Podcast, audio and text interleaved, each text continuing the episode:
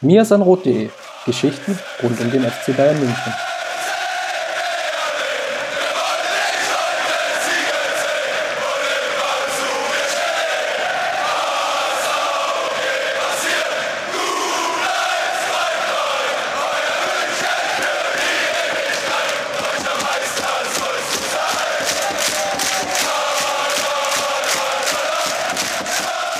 Servus zum Mirsanrot Podcast. Die Bundesliga hat uns zurück. Ja, ihr habt richtig gehört, die Bundesliga. Pünktlich natürlich zum Wintereinbruch und zum Schnee auch im Flachland oder zumindest zum Frost im Flachland ist die Bundesliga passenderweise wieder zurück. Wir können also wieder frieren in den Stadien und können aber gleichzeitig auch uns an dem schönen Fußball auf dem Rasen erwärmen. Der FC Bayern ist mit einem Sieg in die Rückrunde gestartet. 3 zu 1 gegen Hoffenheim. Es gab die leichte Hoffnung, dass vielleicht die Dortmunder patzen gegen Leipzig. Das haben sie nicht getan. Der Abstand beträgt ähm, auch nach dem 18. Spieltag immer noch sechs Punkte. Und das Ganze gilt es natürlich zu diskutieren. Vor allem, weil wir natürlich einige Anpassungen gesehen haben. Und das mache ich natürlich wie immer nicht alleine. Ich habe den Justin wieder an meiner Seite. Grüß dich, Justin. Servus. Und zur bitterkalten Temperatur, ja, das muss ja jetzt kommen, dadurch, dass wir jetzt bald in Berlin wieder spielen. Und immer wenn wir in Berlin spielen, geht es auf die minus 20 Grad zu. Ja, ich könnte jetzt noch die Anekdoten erzählen, dass natürlich im Olympiastadion der eisige Westwind dann durch die Arena pfeift, durch die Laufbahn.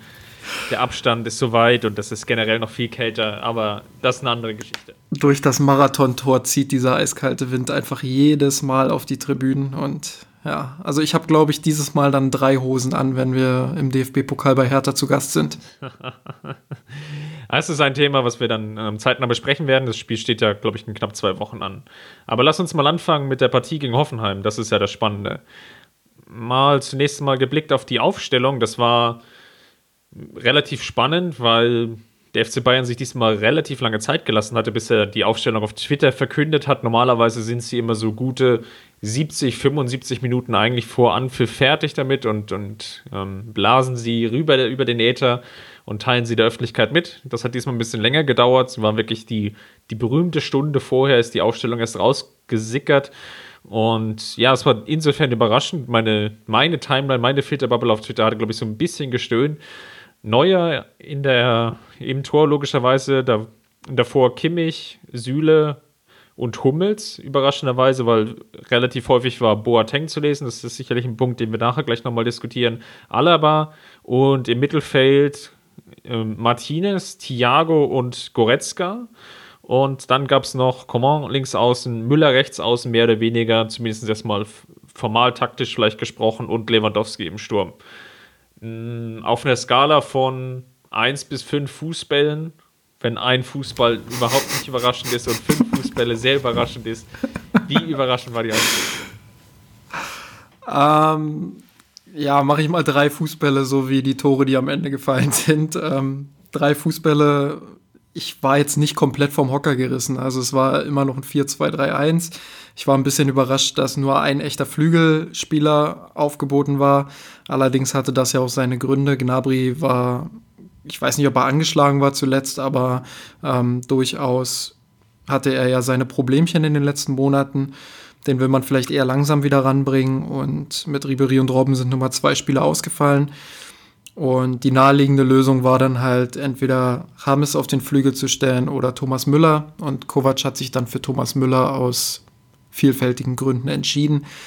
Sonst glaube ich, war es jetzt nicht allzu überraschend. Einen kleinen Punkt können wir, glaube ich, mal ansprechen, der zumindest dahingehend überraschend war, dass alle dann angefangen haben, natürlich aus dieser Formation ein taktisches Konstrukt zu bauen. Du hast das 4-2-3-1 schon angesprochen, die Standardformation aktuell unter Nico Kovac. Und ich glaube, alle hatten angefangen und gedacht, Martinez, daneben ähm, Goretzka auf der Doppel-6-Position und Thiago auf der 10. Und dann kam es ja im Spiel ganz anders. Ja, es kam durchaus anders, dadurch, dass Goretzka weiter vorne spielte. Ähm, auch das hätte man sich vorher aber zusammenreimen können, dadurch, dass Thiago ja in der Vergangenheit häufiger auf der 6 gespielt hat oder eben auf der tieferen 8. Ähm, Gerade auch neben Martinez extrem wichtig als Aufbauspieler. Also das war schon durchdacht von Kovac. Ähm, sicherlich hat Goretzka in der Vergangenheit auch tiefer gespielt. Allerdings ähm, weiß, denke ich, auch Nico Kovac, dass Goretzka in höheren Zonen vielleicht sogar noch ein Stück weit besser ist. Ähm, und das hat man jetzt auch in der Partie gegen Hoffenheim dann gesehen, obwohl du ja, muss man ja hier mal so ein bisschen spoilern, ich glaube nach rund 20 Minuten oder so gefragt hast, ähm, ja, was, was macht denn Goretzka eigentlich auf dem Platz? Ja, die Frage war, glaube ich, in, oder die, die Frage war dahin gezielt, welchen Mehrwert Goretzka bringt. Man kann, glaube ich, sagen, die ersten 20 Minuten waren wirklich noch eine Abtastphase, vielleicht die ersten 15. Und dann fing es so langsam an, glaube ich, so vom Spielverlauf, um den ein bisschen nachzuerzählen, dass der FC Bayern mehr Spielanteile bekommen hat, dass das Pressing besser funktioniert hat, dass man die Hoffenheimer stärker hinten reingedrängt hatte. Ich glaube, es sind so drei Aspekte, die dann zusammengekommen sind. Und über diese Aspekte ja, hat dann versucht, oder kam der FC Bayern dann zu, zu mehr Torchancen. Für meistens heraus, oder die, die ersten, deswegen auch diese provokante oder diese Frage in, in unserem Teamchat, weil es gab relativ lange dann Bälle aus der Abwehr oder Bälle von Thiago gespielt, oder auch teilweise von Manuel Neuer, was ich sehr spannend fand, weil der hat, glaube ich, eine ganz gute Statistik da gehabt, was lange Bälle angeht, die dann direkt auf die Außenbahn geführt haben und meistens eben, oder wenn es gut lief, dann über Coman, der sich dann durchsetzen konnte, oder Alaba dann ja, Flanken ins Zentrum geschlagen oder gespielt hat, oder die gespielt haben. Und das war, glaube ich, so ein bisschen der, der Ausgangspunkt, weil ich dann so dachte, ja, wo ist denn jetzt so die, die Kombination aus der Mitte? Man muss aber auch dazu sagen, dass Hoffenheim mit ihrer taktischen Herangehensweise natürlich die, die Mitte sehr, sehr dicht gemacht haben und den FC Bayern eigentlich so ein bisschen die Flügel überlassen haben. Ja und nein. Ähm, ich glaube, dass Hoffenheim dann, also dass es durchaus die Idee war, der Hoffenheimer das Zentrum zu schließen und Bayern auf die Flügel zu locken. Aber ich muss auch sagen, dass Bayern das gerade in der ersten Halbzeit natürlich extrem clever gemacht hat. Sie haben mit Thomas Müller, der dann von der Außenbahn immer in die Mitte gerückt hat und eigentlich gar kein echter Außenbahnspieler war, ähm, mit Goretzka vorne und auch mit Lewandowski ähm, Spieler gehabt, die sehr kluge Laufwege gewählt haben, die die Hoffenheimer richtig beschäftigt haben. Und zwischenzeitlich hatte man dann das Gefühl, ich glaube auch der Max vom Rasenfunk hat irgendwann auf Twitter geschrieben, ähm, was macht denn Hoffenheim da eigentlich? Das ist ja Vogelwild, wie die verteidigen und äh, das Zentrum ist total offen. Ähm, das darf ja bei drei zentralen Spielern eigentlich überhaupt nicht sein. Und ich hatte halt so ein bisschen den Eindruck, dass das daran lag, dass, dass Thomas Müller Goretzka und vor allem auch Lewandowski äh, einen sehr guten Job gemacht haben. Und durch diese Unterstützung von Goretzka und vor allem Thomas Müller, die dann eben auch mal die Neuner-Position besetzt haben, wurde auch das Abkippen von Lewandowski noch effizienter, als es ohnehin schon war. Und ich fand, dass die drei da vorne im Zentrum sehr harmoniert haben ähm, und Bayern deshalb auch ein paar Flanken weniger geschlagen hat, ähm, als es in der Vergangenheit noch der Fall war. Am Ende des Spiels waren es dann 19 Flanken, was, denke ich, ein guter Wert ist. Also deutlich mehr wäre halt äh, schlechter in dem Fall, weniger ist immer ein bisschen besser. Aus dem Grund, dass ähm, Flanken, das wird der ein oder andere Hörer von uns vielleicht auch schon häufiger gehört haben, dass Flanken einfach nicht das Erfolgsmittel sind. Statistiken haben belegt, dass Flanken halt häufig nicht zum Tor führen. Ähm, und man muss dazu sagen, dass unter diesen 19 Flanken auch sechs Ecken und 13 Freistöße waren. Gut, da muss man jetzt noch ein bisschen differenzieren. Äh, nicht jeder Freistoß war gleich eine Flanke und vielleicht war auch die ein oder andere kurz ausgeführte Ecke dabei. Ich habe das nicht mehr so genau im Kopf. Aber ja, da war Die eine war auf jeden Fall kurz ausgeführt, weil sie zum Gegentor geführt hatte.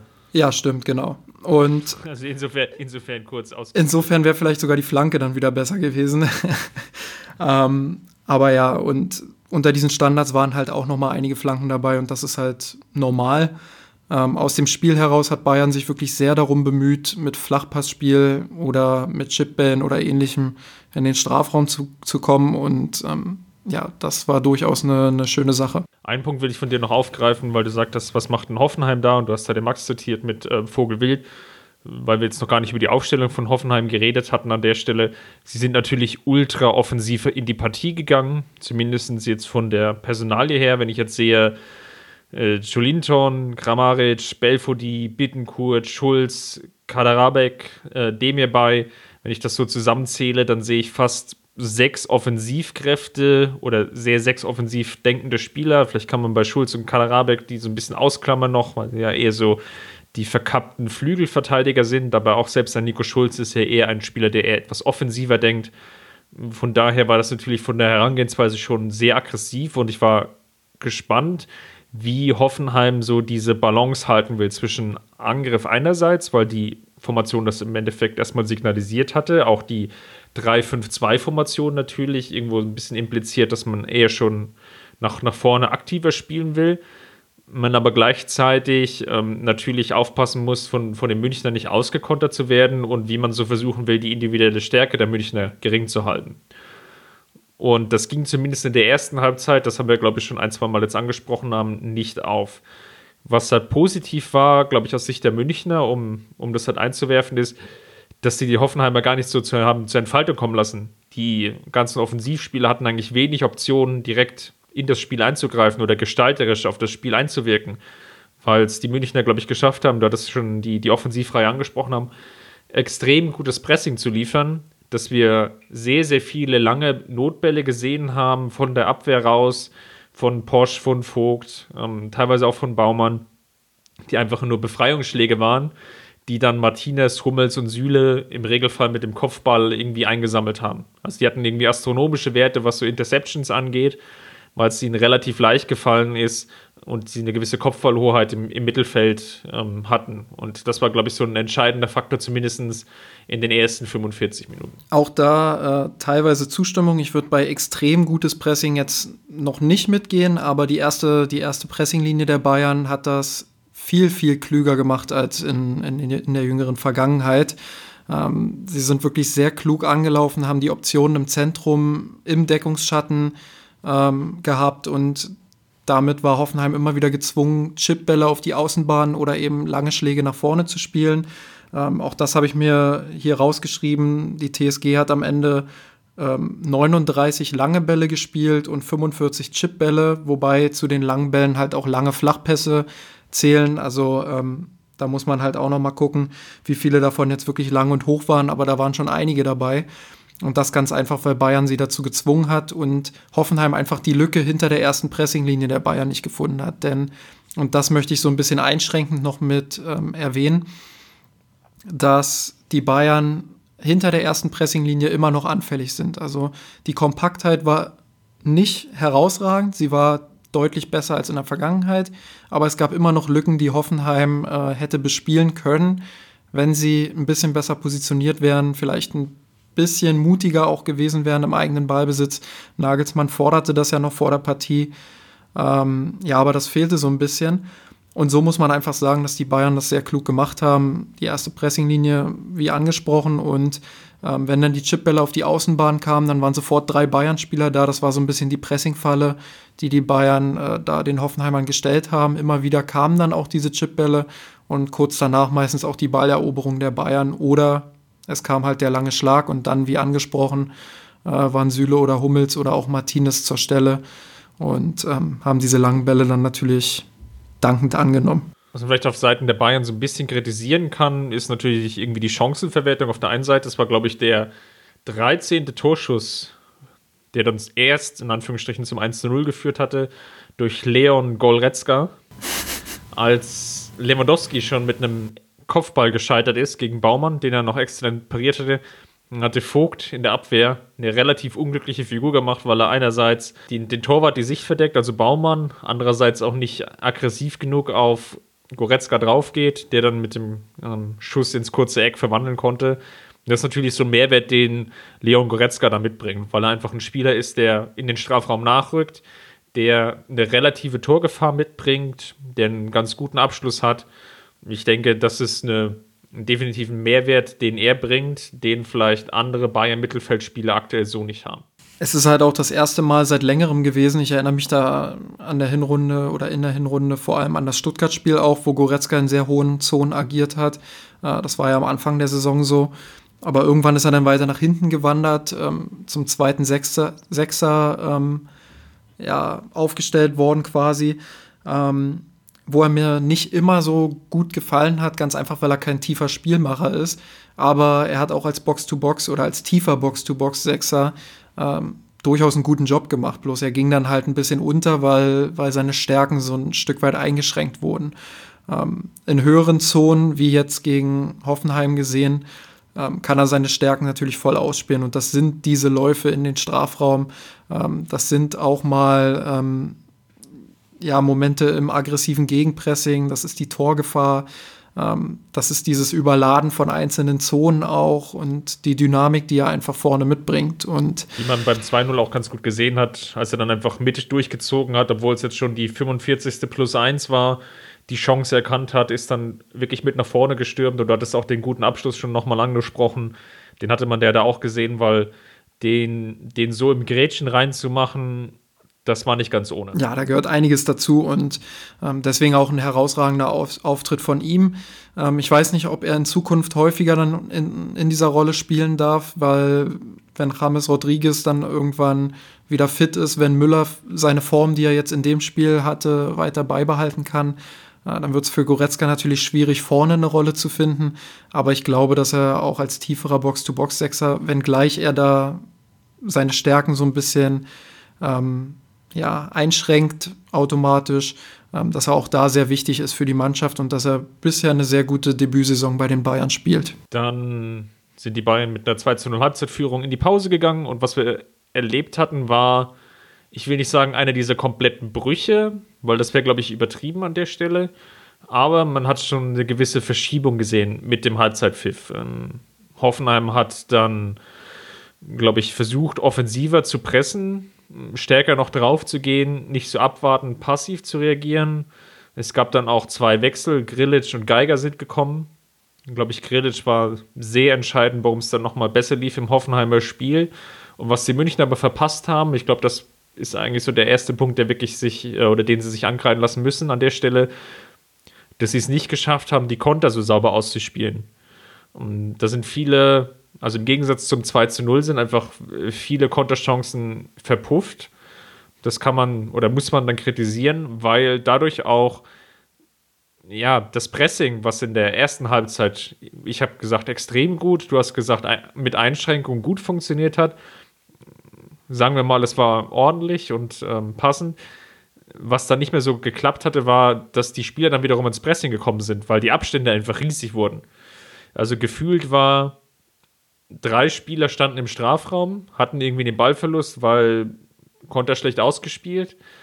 Dann war der Abstand äh, zum Mittelfeld waren bestimmt gute 60 Meter, weil die zum Teil einfach noch gerade wiederum aus der eigenen Abwehr heraus rausgelaufen sind. Und das ist natürlich dann von den Abständen her ähm, viel zu groß nach Ballverlusten. Die, also das heißt, die eigentlichen Umschaltmomente ins Defensivspiel, die haben dann nicht mehr gegriffen. Und das hat es dann Hoffenheim leicht gemacht, ins Spiel zu kommen. Ich würde sagen, das hatte vor allem, oder das Spiel der Bayern hatte in der zweiten Halbzeit, besonders in der ersten Hälfte der zweiten Halbzeit, ähm, zwei sehr große Probleme. Problem Nummer eins war, dass Hoffenheim dann auch auf ein 4-4-2, glaube ich, umgestellt hat. Also Nagelsmann hat da ein bisschen angepasst, ähm, hat gemerkt, dass die Dreierkette vielleicht doch nicht so richtig stabil ist gegen die Läufe der Bayern. Ähm, und dass der Zwischenlinienraum einfach auch ungünstig besetzt wurde ähm, von den Hoffenheimern, beziehungsweise nicht gut verteidigt wurde. Ähm, und Bayern hat darauf halt nicht so schnell eine Antwort gefunden, hat man das Gefühl gehabt. Es war wieder so ein Moment, was man auch in der Hinrunde häufiger erlebt hat, ähm, dass der Gegner anpasst, umstellt, besser ins Spiel kommt und Bayern einfach nicht adaptieren kann. Bayern kommt dann mit dieser Umstellung noch nicht sofort zurecht, sondern braucht erstmal 15, 20, 25 Minuten, ähm, um dann auch ins Spiel zu finden. Und das sind Momente, wo halt die ganze Partie einfach kippen kann. Und da muss ich wieder trotz des Sieges und trotz der über weite Strecken überzeugenden Leistung sagen, ähm, dass Nico Kovac es wieder mal verpasst hat, da zu reagieren. Sei es durch einen kleinen taktischen Kniff, äh, sei es durch vielleicht eine, einen Wechsel, der das System dann nochmal ein Stück weit anpasst oder was Frisches bringt. Ähm, da hat das verpasst, das Spiel einfach zu beruhigen. Und da komme ich dann auch zum zweiten Punkt. Hoffenheim hat es geschafft, das Spiel in so ein gewisses Chaos zu bringen. Ich glaube, in den ersten 15 Minuten, vielleicht 20 Minuten der zweiten Halbzeit ähm, war es ein sehr wildes Spiel, eine Mittelfeldschlacht. Ähm, ich würde sogar sagen, es war keine Mittelfeldschlacht, weil es eigentlich ja nur noch so von Box zu Box ging. Es stimmt, war, stimmt, war, ja. Es, es, es war eher so, ähm, hier ist das Mittelfeld, gehen Sie weiter, es gibt nichts zu sehen. ja, stimmt. Ähm, das war keine Mittelfeldschlacht, sondern ähm, das Mittelfeld wurde teilweise überbrückt von den Bayern vor allem auch. Ähm, also es ging dann irgendwie hin und her und der Fehler war dann nicht unbedingt, sicherlich auch, dass die Bayern die Konter nicht zu Ende gespielt haben, beziehungsweise da nicht noch ein Tor gemacht haben. Klar, wenn sie dann ein Tor machen, dann ist der Deckel wahrscheinlich früh drauf. Aber ich glaube, eher war das Problem, dass man 2-0 führt und halt nicht jeden Konter gehen muss. Und trotzdem sind die Bayern bei jedem Konter ähm, sofort vertikal, sofort in den Angriff und in jeden Ballverlust gerannt. Und das hat das Spiel dann in dieser Phase auch extrem wild gemacht. Und das, auch hier wieder das war auch der Punkt, den ich vorhin machen wollte, weil ähm, du musst da nicht jeden Konter laufen, sondern du kannst auch einfach mal nach einer Ball ja, und dann Balleroberung das Spiel beruhigen. Diese Moment haben gefehlt, weil sie einfach gesehen haben, oder vom Gefühl her, glaube ich, war es so ein bisschen, die, sie haben in jedem Ballgewinn Riesenchancen gesehen zum Kontern, haben dann aber so ein bisschen überdreht. Ja, ja, und da muss man dann halt auch wieder Nico Kovac ein Stück weit einen Vorwurf machen, dass er dann nicht von außen es geschafft hat, das Spiel zu beruhigen. Und andererseits muss ich in dem Fall auch Thiago einen Vorwurf machen, ähm, ganz unabhängig von den drei Ballverlusten, die er da hatte, ähm, erwarte ich von so einem Spieler halt, dass er in der Lage ist, dann das Zepter in die Hand zu nehmen und zu sagen, okay, ähm, Jungs, lasst uns das Spiel jetzt mal beruhigen. Wir haben es in der ersten Halbzeit geschafft, das Pressing der Hoffenheimer mit aller Geduld ähm, zu überspielen. Dann schaffen wir das jetzt mit der Umstellung halt auch. Und da erwarte ich einfach von ihm, dass er den Schritt macht und dass er dieses Spiel dann oder dieses Chaos ja einfach mit seiner ganzen Präsenz wieder vernichtet. Das Ironische dabei ist ja so ein bisschen, dass Hoffenheim dann, gut, muss sagen, sie hatten nicht viele Chancen, war so dieses Ding von Demir bei, wo er so knapp am Tor verzieht. Auch aus so, einer ganz komischen Geflipper-Situation mehr oder weniger entstanden. Und der eigentliche Anschlusstreffer ist ja nach einer Bayern-Ecke entstanden. Und das spiegelt so ein bisschen das wieder. Es gab nicht so den Impuls von außen, das Spiel zu beruhigen. Es gab auch nicht den Impuls zu sagen, wir müssen irgendwie mehr Kontrolle in das Spiel reinbringen, sondern es ist eigentlich immer weiter gespielt worden auf das dritte entscheidende, vielleicht entscheidende Tor. Und da hat vielleicht so der, der, der eine Schalter gefehlt, der da so ein bisschen auf die Bremse getreten hat. Weil was dir eigentlich ja nicht passieren darf, ist, du spielst irgendwie auswärts bei einem Top 6, Top 7 Team, führst nach einer überlegen geführten Halbzeit mit 2 zu 0 hast irgendwie vielleicht gerade so ein paar Probleme, ähm, weil Hoffenheim vielleicht so ein, zwei Chancen hatte und dann, was halt nicht passieren darf, ist, dass du dich dann bei einer eigenen Ecke auskontern lässt. Und man muss aber auch sagen, dass so gut dieser Konter dann auch ausgespielt war, ähm, dass es natürlich auch einfach wieder ein ziemlicher Sonntagsschuss von Nico Schulz war. Also ähm, ich glaube, Understedt hatte den, den Schuss bei 0,08 Expected Goals. Also den macht er auch nicht jeden Tag. Das ist dann ähnlich wie, wie bei Goretzkas Tor in der ersten Halbzeit. Ähm, war dann doch ein sehr gewagter Abschluss, der auch in die Hose gehen kann. Und trotzdem hast du natürlich absolut recht. Du darfst nach, nach einer eigenen Ecke, ähm, darfst du nicht so einen Konter kassieren und den dann auch noch so dilettantisch verteidigen. Ähm, das war dann wieder so ein, so ein Rückfall in, in die Hinrundenzeiten, sag ich mal. Und ich glaube, jetzt hatten wir Nico Kovac da schon ein bisschen kritisiert, auch für die Phase jetzt vor dem Anschlusstreffer. Und ich glaube, wenn man jetzt ernsthaft kritisieren will, dann kann man wirklich so die Phase nach dem Anschlusstreffer sehen, bis hin zur 73. Minute, als er zum allerersten Mal ausgewechselt hat, weil es eben dann auch danach diesem Anschlusstreffer keine Anpassung gab. Weil normalerweise ist es ja, oder häufig ist es so, ähm, irgendwas passiert, zum Beispiel Gegner macht einen Anschlusstreffer oder Gegner macht ein Tor. Und das ist dann so die allerspäteste Initialzündung, okay, shit, da ist irgendwas passiert, wir müssen etwas ändern. Sei es jetzt bei den Spielern selber, sei es eben durch einen Impuls von außen. Und das hat so ein bisschen gefehlt. Und das war einfach ähm, schade, weil da hat sich Nico Kovac das das Gute, was er so aufgebaut hat, gerade in der ersten Halbzeit, was so viel funktioniert hat und wo man das Gefühl hatte, die haben sich Gedanken gemacht und das ist ein Plan und der wird auch verfolgt und das ist alles super und es läuft, hat er sich da so ein bisschen zunichte gemacht. Das gipfelte ja bis dahin. Ähm, okay, in der 78. kam nach James für Thiago ähm, und wie gesagt in der 73. Knabel für Koman, aber das war eigentlich ja mehr oder weniger ein 1 zu 1 Wechsel. Das gipfelte ja bis dahin, dass ja Scholloy diese Riesenchance in der 83. Minute hatte. Also wenn Neuer da nicht auf der Linie diese Weltklasse-Parade macht, steht es 2 zu 2. Und ich würde leicht behaupten, oder zumindest einfach mal so die steile These aufstellen, dass vielleicht Neuer im Herbst den nicht gehalten hätte und dann wäre die Partie 2 zu 2 geändert. Ja, es war wieder so ein typisches Ding einfach. Ähm, das haben wir in der Hinrunde auch zigmal erlebt, dass die Bayern wirklich sehr gut in, in eine Partie kommen. Und wenn sie dann noch früh getroffen haben, gut, hier in dem Fall war es jetzt äh, die 34. Minute zum 1-0, aber ja, sie haben das Niveau halt richtig gut gehalten in der ersten Halbzeit. Dann kommt diese Umstellung, dann kommt die fehlende Anpassung, dann wechselt Kovac irgendwie in der, ähm, du hast es glaube ich gerade gesagt, 73. Minute Coman aus, bringt Gnabry dafür, was ein 1 zu 1 Wechsel ist. Ich meine, was, was erhofft er sich davon? Okay, klar, Gnabry ist nochmal ein frischer Spieler, der bringt nochmal Tempo vorne rein, was Coman dann vielleicht in der Schlussphase nicht mehr gehabt hätte.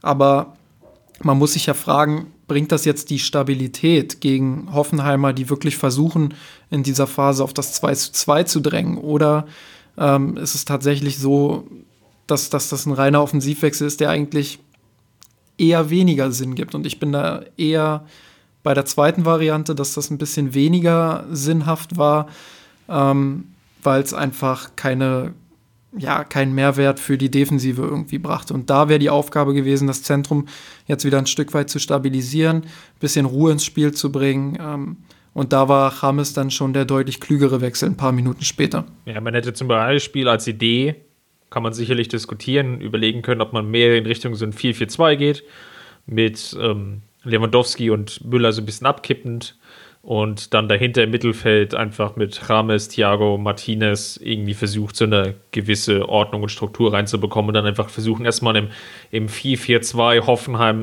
ein bisschen wegzuarbeiten. Vielleicht auch ein bisschen mit ähm, einem erhöhten Mittelfeldpressing dann einfach, ähm, um dann das Spiel ein Stück weit zu beruhigen. Ich meine, ich kann es ja auch ein Stück weit nachvollziehen, dass Kovac sagt, jetzt das 4-2-3, das äh, 4-2-3-1, das funktioniert. Ähm, ich habe auch das Gefühl, dass es vielleicht im Moment auch die passendste Formation für diesen Kader ist. Ähm, ganz einfach deshalb, weil das Positionsspiel nicht mehr so herausragend ist. Ähm, durch das 4-2-3-1 bei richtiger Besetzung, aber durchaus ähm, schon eine Grundformation vorgegeben ist, die, die, die eine sehr gute Raumaufteilung einfach in Ballbesitz hat. Und ähm, alles andere wird dann durch die individuelle Klasse nochmal ähm, ja, noch so ein Stück weit angehoben. Ähm, deshalb kann ich schon verstehen, dass Kovac dabei bleiben will. Aber es ist halt so, wenn der Gegner dann erstmal rausgefunden hat, wo da die Zwischenräume sind und wo man da den Bayern gefährlich werden kann, ja, dann, dann wird es natürlich kompliziert und da muss Kovac auch reagieren. Und das ist er nicht zum ersten Mal schuldig geblieben. Für die Statistikabteilung noch, der dritte Treffer war besonders schön herausgespielt, also gar nicht so sehr der, der vorletzte Pass, der der Heber von Rames auf Müller, der dann nochmal querlegt, um Lewandowski in Abschlussposition zu bringen, der war schon Weltklasse.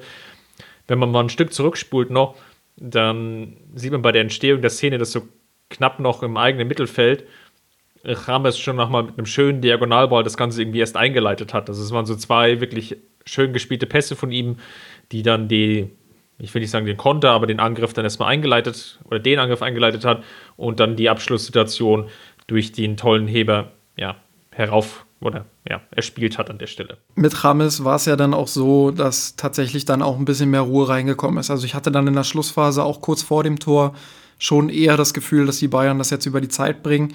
Ähm, einfach deshalb, weil, weil Rames eine Ruhe am Ball mitbrachte, ähm, die Thiago an diesem Abend einfach nicht hatte. Und ähm, ja, das hat einfach gut funktioniert mit Rames. Der hat sich auf jeden Fall empfohlen jetzt auch für die nächsten Spiele. Ähm, aber man muss eben auch sagen, dass auch Thomas Müller sich empfohlen hat. Thomas Müller an diesem Abend mit fünf Torschussvorlagen, 66 Ballkontakten, einem Assist, den du gerade wunderbar beschrieben hast. Ähm, 77,8% Passquote sind für ihn ein relativ guter Wert. Und er hat vor allem auch gegen den Ball das gezeigt, was wir hier im Podcast auch schon mehrfach erwähnt haben. Er ist so ein bisschen ähm, das, was Thiago immer mit dem Ball war und ist, ähm, ist Thomas Müller halt gegen den Ball. Er organisiert das Pressing, er läuft gut an. Ähm, er hat an diesem Tag vier Tacklings gehabt, vier erfolgreiche, ähm, hat viele Bälle auch erobert oder mit seinen Läufen dazu beigetragen, dass jemand anders den erobern konnte. Und er hat vor allem in Ballbesitz, das habe ich vorhin auch schon erwähnt, ähm, Lewandowski hervorragend vorne entlastet und dem halt auch mal sein, sein Abkippen gegönnt, sage ich mal. Und Deshalb ist es natürlich auch eine Option, mal Rames und Müller zu bringen. Wir haben es bei dem Zusammenspiel gesehen. Auch das kann ja durchaus funktionieren. Es muss nicht immer Rames oder Müller sein, sondern es kann auch mal Rames und Müller sein. Damit haben wir, glaube ich, das Hoffenheim-Spiel abschließend erörtert. Lass uns gleich mal, oder ich nehme das gleich mal als Frage mit auf für das VfB-Spiel, was jetzt ansteht. Gar nicht so sehr jetzt groß in die Zukunft schauend, aber vielleicht eine Frage zu der Partie, die mich jetzt schon eher interessiert. Glaubst du, dass Kovac stärker wieder rotieren wird. Oder, also mit stärker rotieren meine ich jetzt mal, wir nehmen heute am Dienstagabend auf. Ich sage jetzt mal stärker rotieren, wenn jetzt keine Verletzungen hinzukommen, dass wir drei, vier frische Kräfte sehen oder andere Kräfte, die gegen, Ho oder die gegen Hoffenheim nicht in der Startelf standen? Oder glaubst du eher, dass sich die Anzahl der Anpassungen eher so wie im Ende November anfangen oder im Dezember dann verhalten, dass er nur auf, wenn überhaupt auf einer, wenn vielleicht sogar auf gar keiner Position ändert? Ähm, ich kann mir vorstellen, dass wir maximal, wirklich maximal zwei bis drei Änderungen sehen. Ähm, die erste Änderung ist, dass vielleicht Boateng seine Chance bekommt. Die zweite Änderung, also das würde jetzt taktisch auch keinen großen Unterschied machen. Die zweite Änderung könnte sein, dass Kovac damit rechnet, dass Stuttgart ähnlich tief verteidigt wie in der Hinrunde, gerade auch in München, dass sie sehr tief stehen werden, vielleicht sogar mit einer Fünferkette ähm, und dass er Martinez dann rausnimmt und ähm, dafür dann vielleicht Rames dazustellt oder halt Müller ins Zentrum rückt. Dann hätte man Goretzka, Thiago und Müller oder Rames im Zentrum. Ähm, und dann kann ich mir vorstellen, dass halt diesmal zwei Flügelspieler starten ähm, mit Serge Gnabry und Kingsley Coman. Aber das wären wirklich drei Änderungen. Mehr kann ich mir nicht vorstellen. Ich glaube, Kovac hat mit dieser Radikalrotation abgeschlossen. Ähm, und das hatte ja aufgrund der Ergebnisse und der ja, der durchaus gut abgeschlossenen Hinrunde auch seine Gründe. Ein Thema wollten wir noch heute besprechen, was wir letzte Woche schon angekündigt hatten, und das war die Transferpolitik. Wir sind ja immer noch in dieser wilden Zeit, in der Transfers möglich sind. Der FC Bayern kann immer noch Spieler verpflichten und abgeben ähm, für die laufende Rückrunde. Das Ganze läuft noch bis zum nächsten Donnerstag, dem 31. Januar. Und jetzt ist es so, wir hatten ja schon einen Podcast aufgenommen. Das ist, glaube ich, so zwei Episoden knapp her. Wer sich da nochmal reinhören will, kann das gerne tun. Dass wir eigentlich schon das Gefühl hatten, zumindest medial auch sehr verstärkt, dass da irgendwas im Busch ist und dass der FC Bayern noch einen Spieler holt. Das ist dann auch ja gelungen mit äh, Benjamin Pavard, der wenig überraschend, glaube ich, jetzt von Stuttgart kommt und auch wenig überraschend erst im Sommer, weil das ist ja so die Information, die die ganze Zeit schon so ein bisschen rumgewabert ist. Was ich jetzt sehr spannend finde, ist, dass sich bei den anderen Personalien doch relativ wenig tut. Und da würde mich so ein bisschen deine Meinung dazu interessieren, weil ja gerade Hasan Salihamidzic ja auch unlängst letzte Woche war es und auch ähm, also ein Interview gegeben hat ähm, gegen Springer. Ich glaube, das ist dann in der Sportbild erschienen. Und dann auch, ja, sich vor der Partie, ich glaube auch im CDF war das dann, sich dann auch nochmal sehr, sehr klar zu einzelnen Personalien, unter anderem ähm, Hudson Odoya geäußert hat, ob das jetzt wirklich so der, der, der clevere Weg ist, ähm, die Transferverhandlungen so dermaßen öffentlich zu führen.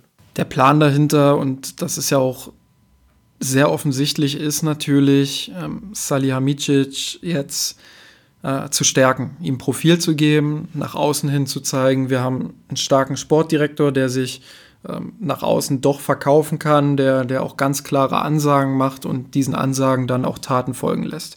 Jetzt ist ein bisschen das Problem, dass die Taten halt nicht gekommen sind. Ähm, mit Hudson O'Doy war man sich anscheinend schon einig, auch mit Hernandez war man sich anscheinend schon einig. Ähm, aber beide Spieler. Oder, oder, ist es, oder ist es immer noch, muss es ja mal dazu sagen. Oder ist es immer noch, wir wissen es nicht. Ähm, aber beide sind halt, bei beiden ist noch nicht Vollzug gemeldet. Bei Hernandez hat das noch Zeit. Da war eh das Gerücht, der kommt erst im Sommer. Ähm, bei Odoi wollte Bayern ihn unbedingt noch in dieser Winterpause verpflichten und da ist jetzt so ein bisschen Stillstand in die Sache gekommen. Es gab zwischenzeitlich sogar Gerüchte, dass Odoi nochmal umdenkt, dass er vielleicht doch bei Chelsea bleibt und ähm, ich, das hat nicht jeder so gesehen. Ich habe es auf Twitter schon geschrieben, ähm, aber ich sehe es so, dass es eine wirklich herbe Niederlage für Salihamidzic und den FC Bayern wäre, ähm, wenn dieser Spieler, wenn vielleicht sogar beide Spieler am Ende noch bei ihren Clubs verlängern und bleiben. Und ähm, das muss man sich dann durchaus auch ankreiden lassen. Man hat das sehr offensiv formuliert in den Medien. Man hat ähm, von Woche zu Woche immer wieder betont, man will diese Spieler unbedingt haben, man ist da dran, ähm, dass es gut aussieht, etc. pp. Ähm, und dann baut man sich selber natürlich auch einen Erwartungsdruck auf. Und diesem Erwartungsdruck, dem musst du dann irgendwie auch standhalten. Und ja, wer dann so offensiv in den Medien agiert, der muss meiner Meinung nach dann auch Taten folgen lassen. Ähm, die sind bisher nicht gekommen. Salihamidzic, wie gesagt, wir nehmen am Dienstag auf, hat jetzt noch acht bis neun Tage Zeit ähm, zumindest Odoi noch zu präsentieren. Wenn nicht, dann würde ich aus sportlicher Sa äh, Sicht sagen, ist es auch kein Beinbruch für die Rückrunde, aber es wäre halt dennoch irgendwie mindestens eine kleine Niederlage für Salihamidzic, ähm, dem er jetzt nachgesagt wird, dass er in dieser Winterpause ein Profil gewonnen hat.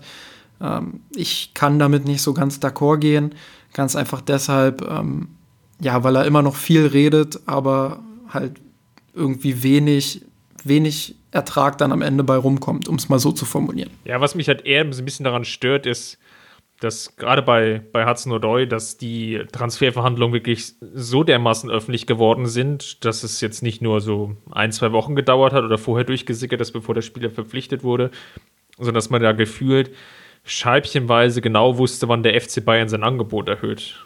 Angefangen vom ersten Gebot zum zweiten Gebot, zum dritten Gebot und angeblich jetzt zum vierten Gebot, was eigentlich genau dem matcht, was Chelsea wohl gefordert hat. Also da sind die Verhandlungen doch sehr, sehr weit nach außen in die, die Öffentlichkeit getragen worden, wo der FC Bayern eigentlich immer sehr, sehr von da partizipiert hatte, gerade in der in der jüngsten Vergangenheit, wenn Transfers ähm, möglichst im Stillen und Heimlichen eingefädelt wurde. Ich erinnere da an die Verpflichtung von Kingsley Coman. Ich erinnere vielleicht auch an die Verpflichtung von Serge Gnabry, vielleicht ein Stück weit. Der passte irgendwie auch ganz gut rein. Ähm, sicherlich auch von Davies, das muss man ja Salihamidzic zugute halten.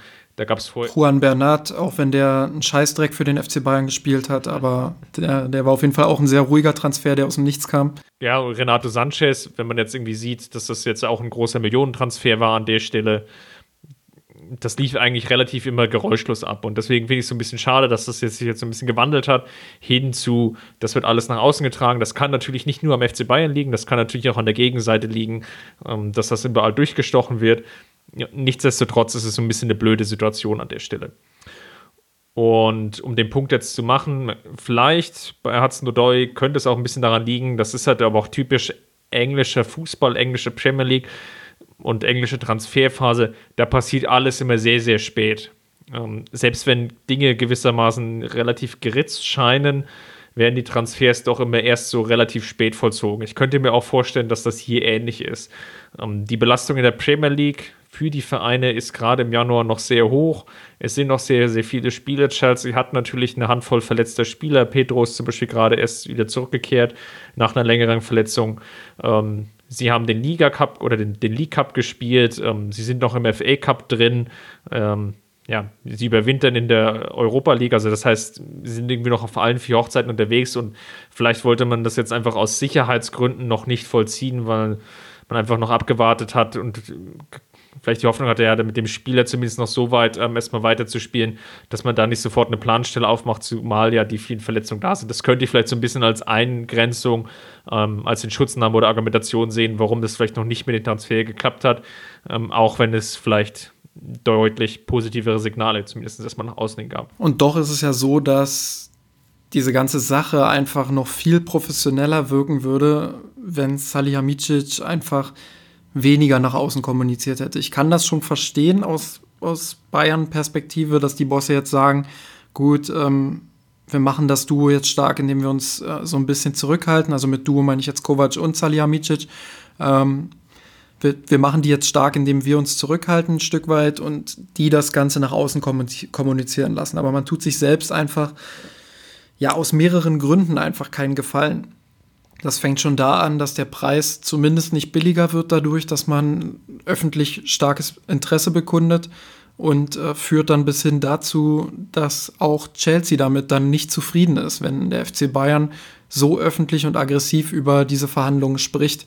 Ähm, ich glaube, nicht nur Saris Reaktion, ähm, sondern, sondern auch andere Reaktionen im Club ähm, zeigen das auch. Und ich glaube. Sola, der Co-Trainer, war, glaube ich, auch nicht ganz so begeistert was ich so in den, den, den Pressekonferenzen gesehen hatte. Also ich würde einfach sagen, es ist dann deutlich professioneller einfach auch. Und wenn Salihamidzic dann, wenn der Transfer wirklich durch ist, sich vor den Medien präsentiert und sagt, ja, wir haben hier einen hervorragenden Fußballer verpflichtet und so ein bisschen argumentiert, der ist da und da gut, der ist sehr stark im 1 gegen 1, der hat großes Potenzial für die Zukunft.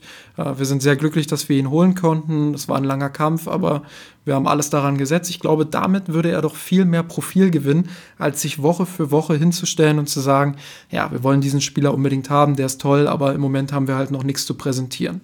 So, und das ist dann halt der Unterschied. Ich glaube, wirklich professioneller und starker Sportdirektor hätte es nicht nötig, sich Woche, zu Woche, äh, Woche für Woche mit irgendwelchen Aussagen zu profilieren, sondern der macht es halt dann, wenn wirklich was zu verkünden ist und das sollte dann auch reichen. Dem ist nichts mehr hinzuzufügen. Das war die aktuelle Ausgabe des Mirsenrot Podcast. Wem das gefallen hat, was er gehört hat, der kann uns gerne eine 5-Sterne-Bewertung, oh, Spoiler 5. Fünf Fußbälle gibt es ja leider nicht als Bewertung. Vielleicht sind es auch nur fünf Luftpuppen, aber das ist ein anderes Thema. Ähm, gerne natürlich auch in der Kommentarspalte in unserem Blog mirsanrot.de. Um, ähm, falls ihr auch irgendwie Fragen habt, die wir mal behandeln sollen, könnt ihr dort auch gerne hinterlassen. Oder ihr tretet in Kontakt mit uns unter oder auf Twitter und auf Facebook. Wir würden uns da gerne freuen, wenn ihr die ein oder andere Meinung hinterlasst, dass wir mit euch ein bisschen in Austausch treten können. Bis dahin bleibt mir nur zu sagen Danke und Servus Justin. Servus. Wir haben den Kampf gewonnen, den Thron erkommen, der Haien hat's gemacht. Ich hab geträumt von dir, von unserer Weltpläne. Wir haben den Kampf gewonnen, den Thron erkommen, der Haien hat's gemacht. Ich hab geträumt von dir, von unserer Weltpläne. Wir haben den Kampf gewonnen, mit ohne Kommen der ARD.